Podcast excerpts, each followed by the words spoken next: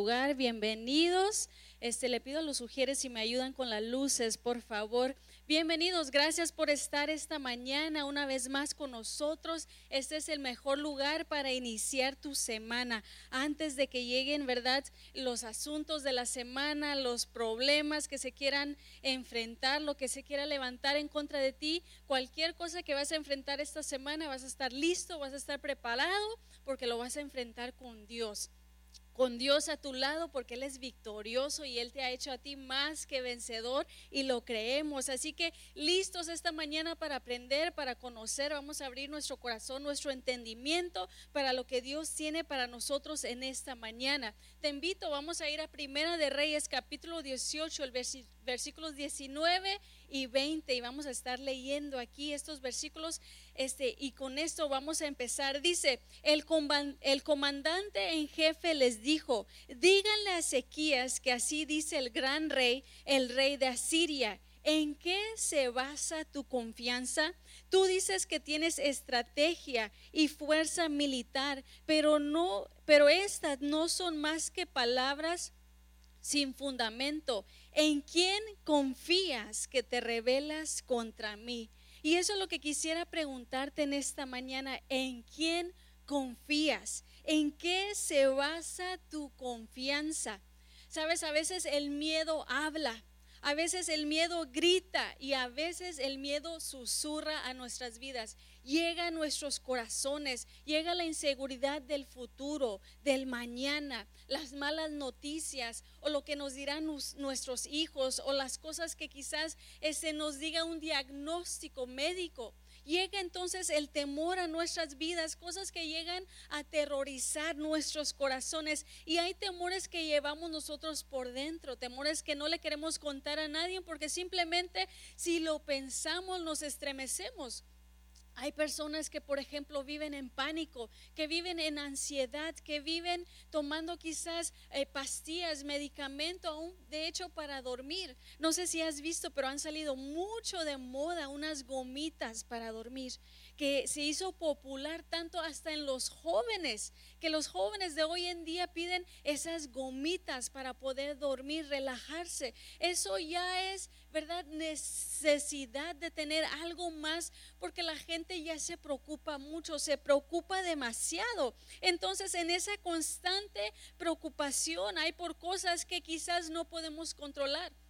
Los estudios dicen de que la gente se preocupa más entre las 9 de la noche y las 2, 3 de la mañana justo cuando queremos dormir, justo cuando queremos descansar, de repente ahí nuestra mente comienza a hacer este escenarios, ¿verdad? ¿Qué tal si fuera a pasar esto? ¿Y qué tal si ya no me quiere hablar, si ya no me quiere responder y mañana tengo que ir al doctor, ¿qué va a decir? ¿Verdad? O nos ponemos a buscar en Google, ¿verdad? ¿Y qué nos dicen? No busques en Google ningún diagnóstico médico porque todos te van a decir muerte, ¿verdad? Cáncer. Y ahí estamos nosotros que no podemos controlar cosas, pero ahí estamos teniendo esa preocupación. Igual dicen los estudios que 80% de las cosas de la cual nosotros nos preocupamos nunca va a suceder. Pero ahí estamos preocupándonos, ahí estamos pensando, causando escenarios en nuestra mente. Entonces esas constantes preocupaciones o situaciones que no podemos cambiar, que no podemos ignorar, ese constante bombardeo quizás. Hay gente, dice que muchas de las cosas por las cuales las personas se preocupan es cosas del pasado cosas que ya no podemos cambiar, que no podemos regresar, quizás una plática que tuvimos con alguien, una mala decisión, algo que sucedió. Hay cosas que no podemos cambiar. Entonces, la pregunta una vez más esta mañana es, ¿en quién estás confiando?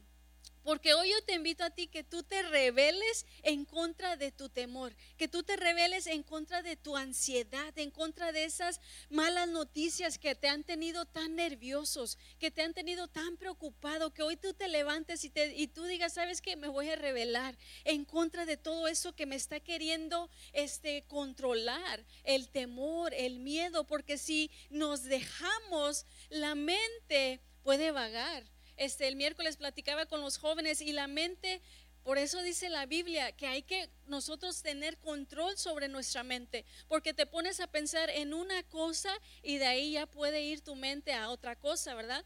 hace escenarios falsos. Este, tú escuchas una parte de una conversación y tu mente ya está pensando, ¿verdad? divorcio, ya está pensando muerte, tu mente ya se está brincando de una cosa a otra cosa. Entonces tenemos que controlar nuestra mente, tenemos que también, este, David decía mucho en los salmos, él se hablaba a sí mismo, él decía, alma mía, ¿verdad? Este, confía en Dios y es lo que tenemos que hacer también nosotros, controlarnos y recordar en quién estamos confiando. Entonces hoy tú le puedes decir a Satanás, sabes que hasta aquí con esos temores, que me quieres llenar. Hasta aquí con esas preocupaciones, esa ansiedad, ese pánico, con aquí, hasta aquí, ¿verdad? Con ese diagnóstico médico que me está volviendo loco, hasta aquí con esas noticias, con esa inseguridad de mi familia, de mi país, de mi trabajo, hasta aquí, que tú te puedas levantar y revelar y decir, yo hoy decido confiar en Dios. Entonces vamos a ver esta historia en la Biblia. Esta historia es del rey Ezequías y cómo él decidió rebelarse en contra de su enemigo. Su enemigo lo quería llenar de temor, pero él decidió mejor confiar en Dios y eso es lo que tenemos que hacer hoy tú y yo. Te cuento, te cuento la historia de dónde se abre este versículo que acabamos de leer leer. Israel se había eh, dividido en dos reinados. Estaba el reino del norte y el reino del sur. El reino del norte era Israel y el reino del sur era Judá. Creo que hay una imagen donde podemos ver donde se dividieron esos dos reinos. Entonces el reino del norte, Israel, no quería obedecer a Dios, no quería seguir a Dios, se rebeló contra Dios y Dios dijo, ok, ustedes se quieren rebelar, quieren hacer lo que ustedes quieran hacer, entonces yo los entrego a sus enemigos. En eso llega el rey de Asiria, que era un rey poderoso. Este Asiria era tenía este militar e impresionante. Llega el rey de Siria y él conquista entonces el reino del norte. Ahora, cuando él conquistó el reino del norte, el rey de Asiria dijo, oh, también puedo conquistar el reino del sur de una vez, ¿verdad? Voy a seguir conquistando. Entonces, él comenzó a tomar cautivo las ciudades grandes o las ciudades fortificadas que estaban en el reino del sur y encerró al rey Ezequías, que era el rey de Judá en ese tiempo, dentro de Jerusalén. O sea, él tomó las ciudades fortificadas y Ezequías estaba dentro de Jerusalén, estaba dentro de esa ciudad sin poder salir.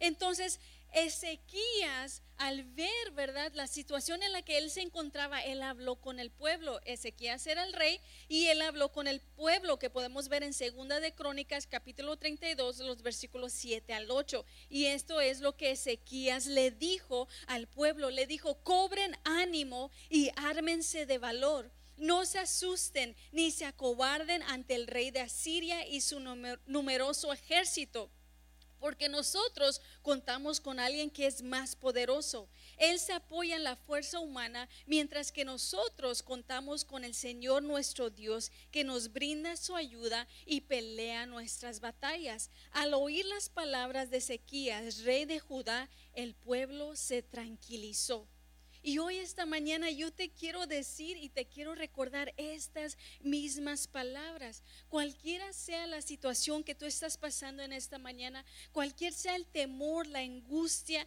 lo que te estremezca, lo que te cause estrés, lo que te haga pensar de más, cualquier sea la situación, toma estos versículos y te digo en esta mañana que tomes ánimo, que te armes de valor, que no te asustes ni te acobardes en frente de cualquier, situación, que recuerdas que tú cuentas con alguien que es mucho más poderoso, que tú recuerdas que los demás, cualquier otra persona se apoya en la fuerza humana, pero tú recuerda que tú cuentas con Dios, que Dios te da su ayuda y Él pelea tus batallas. Si tú tienes a alguien, tú no estás solo, tú no estás sola, tú no estás desamparado, Dios, Él está contigo. Entonces el rey de Asiria, cuando vio que no se estaba dando por vencido el rey Ezequías, él mandó a su comandante a hablar con Ezequías y esos eran los versículos que acabamos de leer. El rey de Asiria dijo, ¿cómo de que no se van a rendir, verdad? Que no ven mi, este, mi, por ejemplo, ¿cómo, ven, ¿cómo no ven mis soldados? ¿No ven lo que yo he hecho, lo que yo he conquistado? Si yo soy todopoderoso, ¿cómo se van a levantar en contra de mí? Y es por eso que él habló y él dijo, oye, pues, ¿en quién estás confiando? Dice el rey de Asiria, ¿verdad? ¿En quién confías que te rebelas contra de mí? En otras palabras, ¿quién es más grande que yo, verdad? ¿Quién puede contra mí? ¿En quién te estás confiando que tú vas a decir que te rebelas contra mí? Entonces el rey de Asiria comenzó a preguntar y cuestionar, ¿verdad? En quién estaba confiando el rey Ezequías. Entonces vemos segunda de Crónicas, capítulo 32, los versículos 13 al 15. Dice, ¿Es que no se han dado cuenta de lo que yo en mis antepasados les hemos hecho a todas las naciones de la tierra? ¿Acaso los dioses de esas naciones pudieron librarlas de mi mano? Pues así como ninguno de los dioses de esas naciones que mis antepasados destruyeron por completo pudo librarlas de mi mano, tampoco este Dios de ustedes podrá librarlos de mí. No se dejen engañar ni seducir por Ezequías, no le crean. Si ningún Dios de esas naciones y reinos pudo librarlos de mi poder y del poder de mis antepasados, mucho menos el Dios de ustedes podrá librarlos a ustedes de mi mano. Ahora ya el rey de Asiria se estaba metiendo en problemas, porque él ya no estaba simplemente hablando al rey Ezequías, él estaba ahora burlándose del Dios de él, básicamente diciendo, mira, yo hasta mis antepasados han conquistado, han ganado, hemos sido fuertes. ¿Quiénes son ustedes y quién es ese Dios en quien tú confías? Y la cosa es que eh, así es el enemigo también. Así llega el enemigo a hablar a nuestras vidas. Justo cuando tú estás listo para levantarte, justo cuando tú dices, sabes que yo voy a confiar en Dios, ahí llegan otra vez esos pensamientos. ¿Estás seguro, verdad? ¿A poco vas a confiar en Dios? Mira, mira, ya lleva esa persona orando 20 años y Dios no le contesta. ¿Y tú crees que te va a contestar a ti? Y comienzan las dudas, ¿verdad? No te acuerdas lo que le pasó al paisano, no te acuerdas lo que le pasó a tu tía. Tenía el mismo diagnóstico médico y mira cómo terminó. Y empiezan las dudas, ¿verdad? No recuerdas, mira cómo terminó ese matrimonio, mira los hijos cómo están descarriados. Justo cuando tú ya estás listo para levantarte, para confiar en Dios, se llena nuestra mente de temores. Una vez más, es como dice, ¿verdad? Tomas un, paso hacia adelante, llega el enemigo llenándote tu mente de cosas y vas dos pasos hacia atrás. Y siempre esa constante pelea, ¿verdad? De querer levantarnos, de querer confiar, de querer agarrar fuerzas. O puede ser que, por ejemplo, el domingo en la mañana, después del servicio, tú dices, yo estoy listo, ¿verdad? Yo todo lo puedo, voy a enfrentar esta semana, va a ser una semana victoriosa. Llega el lunes y la mala noticia en el trabajo, ¿verdad? O la mala noticia en la casa, una llamada de nuestro país, de nuestros familiares. Y esa, ¿verdad? Emoción, ese ánimo que teníamos de repente se nos cae. ¿Por qué? ¿Por qué? Porque llega el enemigo, así como llegó el rey de Asiria al rey Ezequías, comenzando a cuestionar, ¿verdad?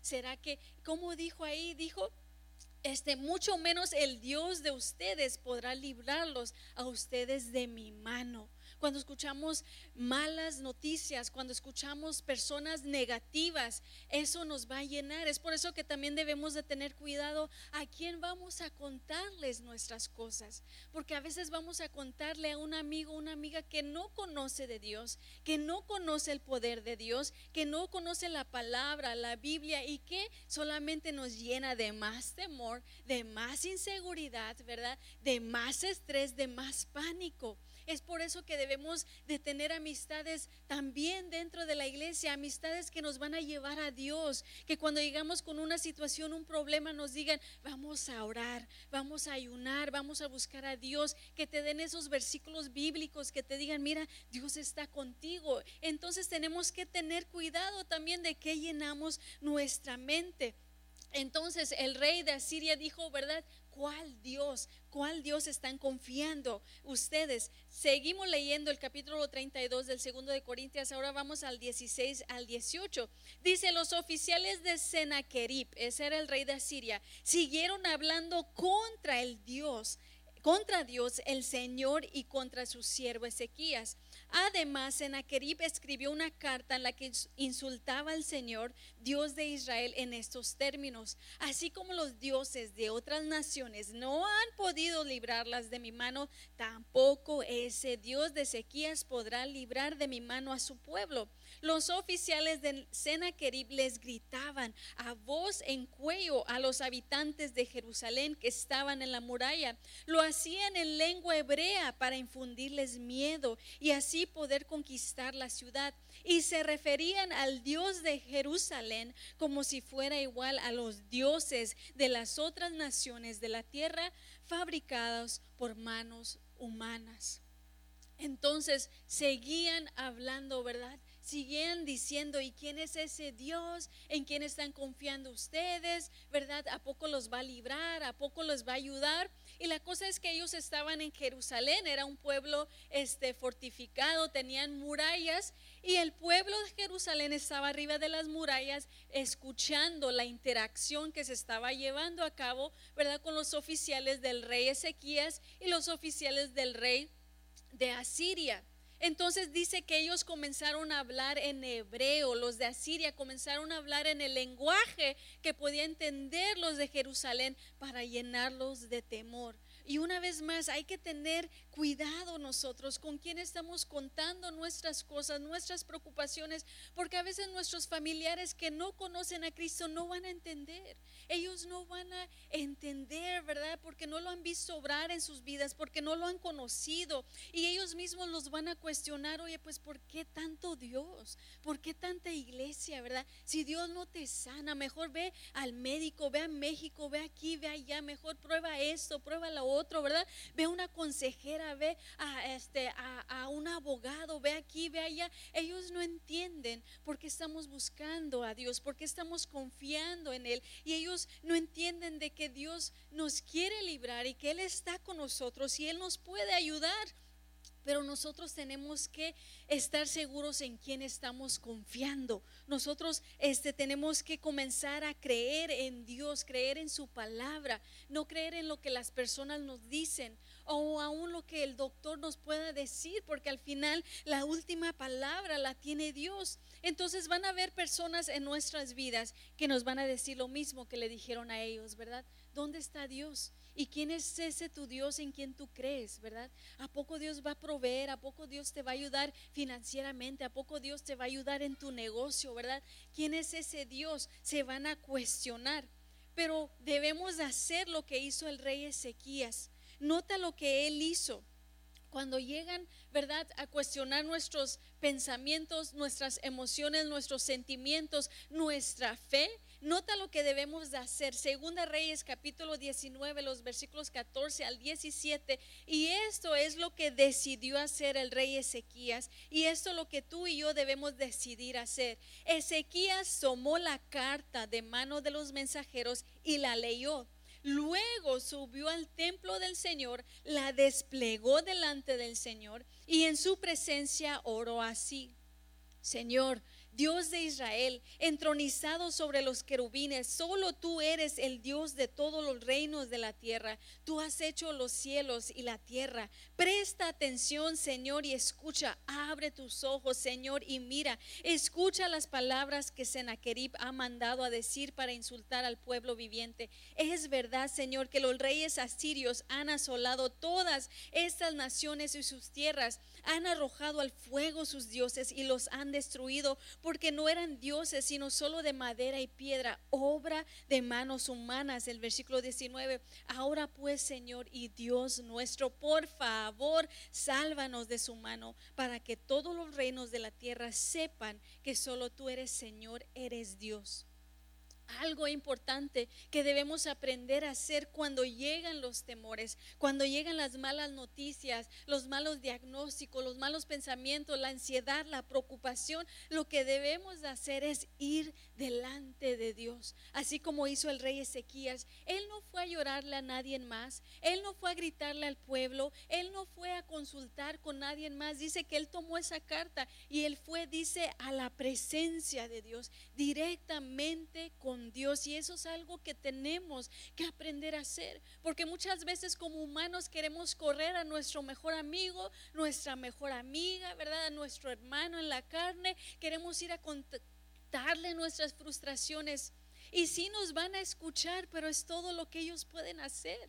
A veces queremos la lástima del pueblo o de la gente, ¿verdad? Que nos, que nos apapachen, que nos hagan sentir bien, pero es todo lo que ellos pueden hacer. Entonces debemos de hacer lo que hizo Ezequías. Dice que él fue, él fue, dice, subió al templo del Señor y la desplegó delante del Señor. En otras palabras, como si él llevaba las cartas y lo puso delante de Dios y dijo, Dios, mira mira lo que está pasando, mira lo que este rey está diciendo, ¿verdad? Y sí es cierto, decía Ezequías, sí, sus antepasados han arrasado con todo ese pueblo. Los antepasados, ¿verdad? Han tirado al fuego sus dioses. Él está expresando sus sentimientos y es lo mismo que tenemos que aprender nosotros a hacer, de correr a Dios. Todo lo que te preocupa, todo lo que te duele, todo lo que te causa temor, corre a Dios. Dios es el lugar donde tú puedes ser sincero. ¿Verdad? Tú puedes llegar delante de Dios. Me encanta cómo dice que Él desplegó todo, Él dejó todo caer, Él dejó todo delante de Dios. Cuando nos acercamos a Dios, Dios te quiere ver así todo. Si estás llorando, que te vea llorando. Si estás gritando, que te vea gritando. Si te ves, si estás frustrado, que Él te vea frustrado. Que tú llegues, ¿verdad? A, a lo que es que no, no llegues diciendo, bueno, tratando de esconder tus sentimientos, lo que tú estás sintiendo, eso mismo, llévalo delante de Dios, debes de correr a Él, todo lo que te preocupa, lo que te duele, lo que te confunde, lo que te estresa, debes de correr a Dios y debemos de aprender a convertir nuestras preocupaciones en oraciones. Muchas veces nos preocupamos por cada cosa. ¿Verdad? Hay muchas preocupaciones. En un solo día, ¿cuántas cosas no se nos vienen a nuestra mente? Tenemos que aprender a tomar todo lo que te preocupa, conviértelo en una oración. ¿Verdad? Si te preocupa que ya van a empezar las clases, que ya va a empezar la escuela, las noticias, lo que hemos escuchado, esa preocupación conviértelo en una oración. Comienza a orar por eso si te preocupan tus hijos, ¿verdad? Tu trabajo, el dinero, las finanzas, el matrimonio, eso conviértelo en una oración. Porque las preocupaciones no nos van a hacer nada. Como dice la Biblia, no podemos, ¿verdad? Ni añadir más a nuestra estatura ni quitarlo por simplemente preocuparnos por ello. No, hay cosas que están fuera de nuestro control, que no podemos hacer ni que podemos ignorar. Entonces, lleva esas preocupaciones, conviértelas en oraciones. Esas son 13 razones por las cuales las personas más se preocupan. Las estadísticas dicen que las personas se preocupan mucho por el área en el que viven. Si hay mucho crimen, si hay violencia, si eso te preocupa, comienza a orar por ello. Dicen las estadísticas que los padres y madres se preocupan si están siendo buenos padres o madres a sus hijos. Se preocupan si, si, se pelearon con un amigo o un familiar. Se preocupan si su pareja todavía los ama, si necesitan encontrar un nuevo trabajo. Se preocupan por pagar la renta o por pagar tarjetas de crédito. Se preocupan por la seguridad laboral, por las deudas financieras. Se preocupan preocupan cuando hay bajos niveles de energía, se preocupan por los ahorros, por un futuro financiero, se preocupan por la salud de un amigo o un familiar, se preocupan por su propia salud, por relaciones, por sus hijos. Esas son las razones por las cuales más personas se preocupan. Entonces lo que te preocupa a ti también le preocupa a alguien más. Si todos tenemos preocupaciones, entonces debemos de convertir nuestras preocupaciones en oraciones. Ora por las cosas que te preocupan. Es más, puedes tener una libreta. Comienza a hacerlo, toma una libreta y cada vez que se te viene una preocupación a tu mente, escríbelo. ¿sí? te preocupas por el trabajo, te preocupas por el dinero, te preocupas por, ¿verdad? ¿Qué va a suceder? Escríbelo en la libreta y al final en la noche, antes de orar, cuando te quiere pegar el estrés, cuando te quiere pegar el pánico, cuando son esas horas de la noche que no te va a querer dejar dormir, toma esa libreta y comienza a orar. Dile, Dios, mira, estas son las cosas que me preocupan y lo traigo delante de ti. Debemos de aprender a descansar en Él. Entonces, eso es lo que hizo el rey Ezequías. Vamos a ver qué sucede después. Segunda de Reyes, capítulo 19, los versículos 22 al 24 y el 27. Y este es Dios ahora hablando, hablándole al rey de Asiria. ¿A quién insultaste y ofendiste? Me ofendiste a mí al Dios santo de Israel. Tu mensaje es un grave insulto para mí. Tú presumes de tener muchos carros de combate y de haber subido con ellos a las más altas montañas del Líbano. Tú presumes de haber derribado los cedros y los pinos más altos y hermosos. Dices que has llegado a lugares más lejanos y a los bosques más tupidos. Tu orgullo es haber hecho pozos y haber bebido el agua de otros países. Presumes de que de que a tu paso los ríos de Egipto se quedaron secos. Senaquerib yo sé todo lo que haces, sé a dónde vas y de dónde vienes. Y sé que te enojaste contra mí, te enfureciste y te llenaste de orgullo, pero voy a ponerte un gancho en la nariz como se les pone a los bueyes y un freno en la boca como se pone a los caballos. Voy a hacerte regresar por el camino por donde veniste. Entonces Dios le dijo al rey de Asiria, ¿estás hablando en contra de mí? Dice, ¿a quién has insultado? Me has insultado a mí, llamándome un Dios cualquiera, llamándome que no tengo poder, que tú eres mejor que yo, que tú has hecho esto, que tú has hecho lo otro. Si tú lees todo ese versículo, Dios mismo le dice, tú has hecho todo eso porque yo te lo he permitido. Pero ¿qué dice? Ahora dice, te voy a poner, dice, este, un gancho en la nariz para poder yo jalarte, para yo poder este, decidir qué es lo que va a pasar contigo. Y mira, cuando tú confías en Dios, cuando tú le pones tus temores delante de Él, cuando tú le entregas tu futuro, tus planes, cuando realmente tú quieres involucrar a Dios en tu vida, Dios se encarga de ti. Y Dios se encarga de los tuyos. Él se encarga de quien sea o de lo que sea que se quiera levantar en contra de ti. Porque Él está contigo. Él es un poderoso eh, gigante. Dios no es un Dios cualquiera. Él no es un Dios distante, Él no es un Dios que no se preocupa por ti, Él no es un Dios que no te ama, Él es un Dios que está interesado en ti, que toda la Biblia nos habla de su amor por ti, que Él mandó a Jesús a morir en esa cruz por ti, por amor a ti, que Él te quiere escuchar, Él te quiere hablar, Él te quiere conversar contigo, quiere tener una relación contigo. Entonces podemos ver aquí que Dios mismo se levantó. Es más, el rey Ezequías ni siquiera tuvo que decir nada, porque que Dios mismo se levantó. Y vamos a seguir viendo lo que Dios dijo. Ahora por parte del profeta Isaías al rey Isaías en Segunda de Reyes capítulo 18 los versículos 32 al 34 dice, Dios quiere que sepas que Sennacherib no entrará a Jerusalén, no disparará ni una sola flecha, no la atacará ni construirá plataformas para subir por sus murallas, tendrá que volver por donde vino. Dios ha dado su palabra, Dios protegerá a esta ciudad por amor a sí mismo y por amor a David quien le fue fiel en todo.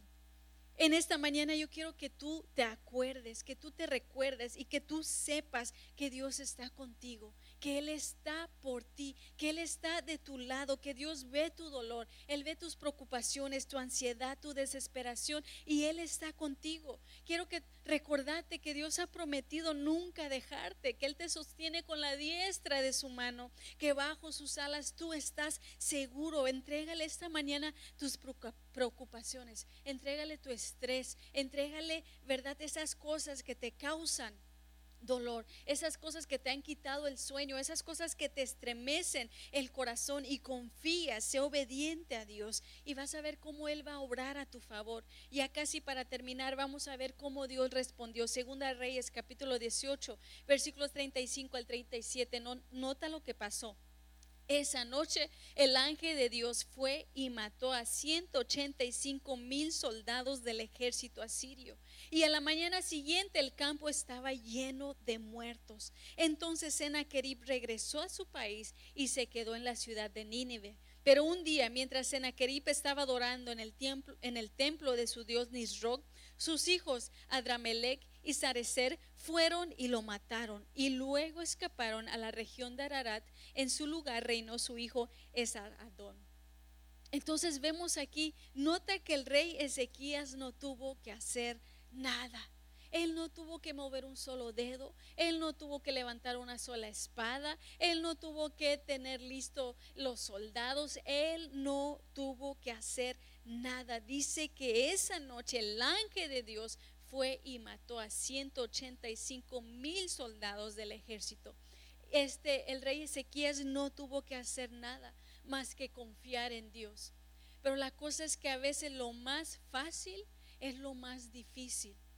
Lo más fácil es confiar en Dios, pero lo más difícil también es confiar en Dios, ¿verdad? Porque nosotros queremos controlar todo, porque yo quiero saber qué va a pasar después, porque yo quiero saber cuál va a ser ese diagnóstico médico y quiero saber qué medicamento tengo que tomar y quiero saber cuánto tarda, ¿verdad? Y cuándo va a haber esa reacción. Yo quiero estar en control. Yo quiero saber a dónde van a ir mis hijos y quiero saber quién va a ser su maestra y quiero saber con quién se va a juntar y qué carrera va a tomar y qué decisiones va a tomar, porque yo quiero estar en control. Y como te digo, a veces lo más fácil es lo más difícil que tenemos que confiar en Dios. Tú tienes que aprender a soltar, ¿verdad? Tu futuro, soltar tus planes, soltar tu negocio, soltar tus finanzas y confiar en Dios aprender a poder confiar en Él, saber que todo va a salir bien, saber que Él está contigo, saber que Él va a obrar en medio del dolor, en medio de la necesidad. Una vez más, recuerda esta historia del rey Ezequías. Él no tuvo que hacer nada, dice que Dios mismo se levantó y recuerdas que Dios le había dicho que por donde Él había entrado, por ahí mismo iba a salir, pues dice que regresó, el rey de Asiria regresó. En otro versículo que nos cuenta la misma historia, segunda de Crónicas 32, versículos 21 al 23, nos da la misma historia de otro punto de vista. Dice, entonces el Señor envió un ángel que destruyó a los soldados más valientes del ejército del rey de Asiria y también a sus jefes y capitanes. Y así el rey de Asiria regresó avergonzado a su país y ahí sus propios hijos lo mataron a filo de espada en cuanto entró en el templo de su Dios. Así fue como el Señor salvó a Ezequías y a los habitantes de Jerusalén de las manos del rey Sennacherib de Asiria y de las manos de todos y les dio reposo por todos lados. Entonces muchos trajeron a Jerusalén ofrendas para el Señor y ricos presentes para el rey Ezequías de Judá y en consecuencia Ezequías fue engrandecido delante de las naciones. Dios peleó por ellos, Dios se encargó de ellos. Dice que el rey de Asiria regresó avergonzado a su país. Cualquier cosa que se levante en contra de ti, que esta mañana se regrese avergonzado que ese temor se regrese avergonzado, ¿verdad? Que ese miedo, que esa angustia, que esa preocupación se regrese avergonzado, que el Satanás regrese avergonzado esta mañana, que diga, ay, es que yo no sabía con quién me metía, que Satanás diga en esta mañana, yo no sabía que esa persona iba a confiar en Dios, yo no sabía que esa persona tenía su confianza puesta en Dios. Dice que lo libró de las manos de todos y les dio reposo por todos lados. ¿Cuántos quieren esa paz? Ese reposo, esa tranquilidad de parte de Dios. Te invito a que te pongas de pie. Y esta mañana yo te invito a que te rebeles en contra de tus temores, de tus angustias, que te rebeles en contra de lo que Satanás ha estado usando para atraparte, para aterrorizarte. Dile en esta mañana, yo me levanto en contra de todo, Satanás, de lo que tú has estado intentando usar para llenar mi mente, para llenar mi corazón de angustia. Que tú esta mañana digas que tú decides confiar en Dios. Toma estos minutos y comienza a preguntarte a ti mismo, ¿en quién estoy confiando? ¿En qué estoy confiando? Mi salud, mi familia, mis finanzas, mis hijos, mi futuro. ¿En quién estoy confiando? Y te invito a que te acerques al altar. Así como el rey Ezequías se acercó a la presencia de Dios. Esta mañana, si tú quieres dejar tus angustias delante de Dios, te invito a que tú te acerques. Acércate al altar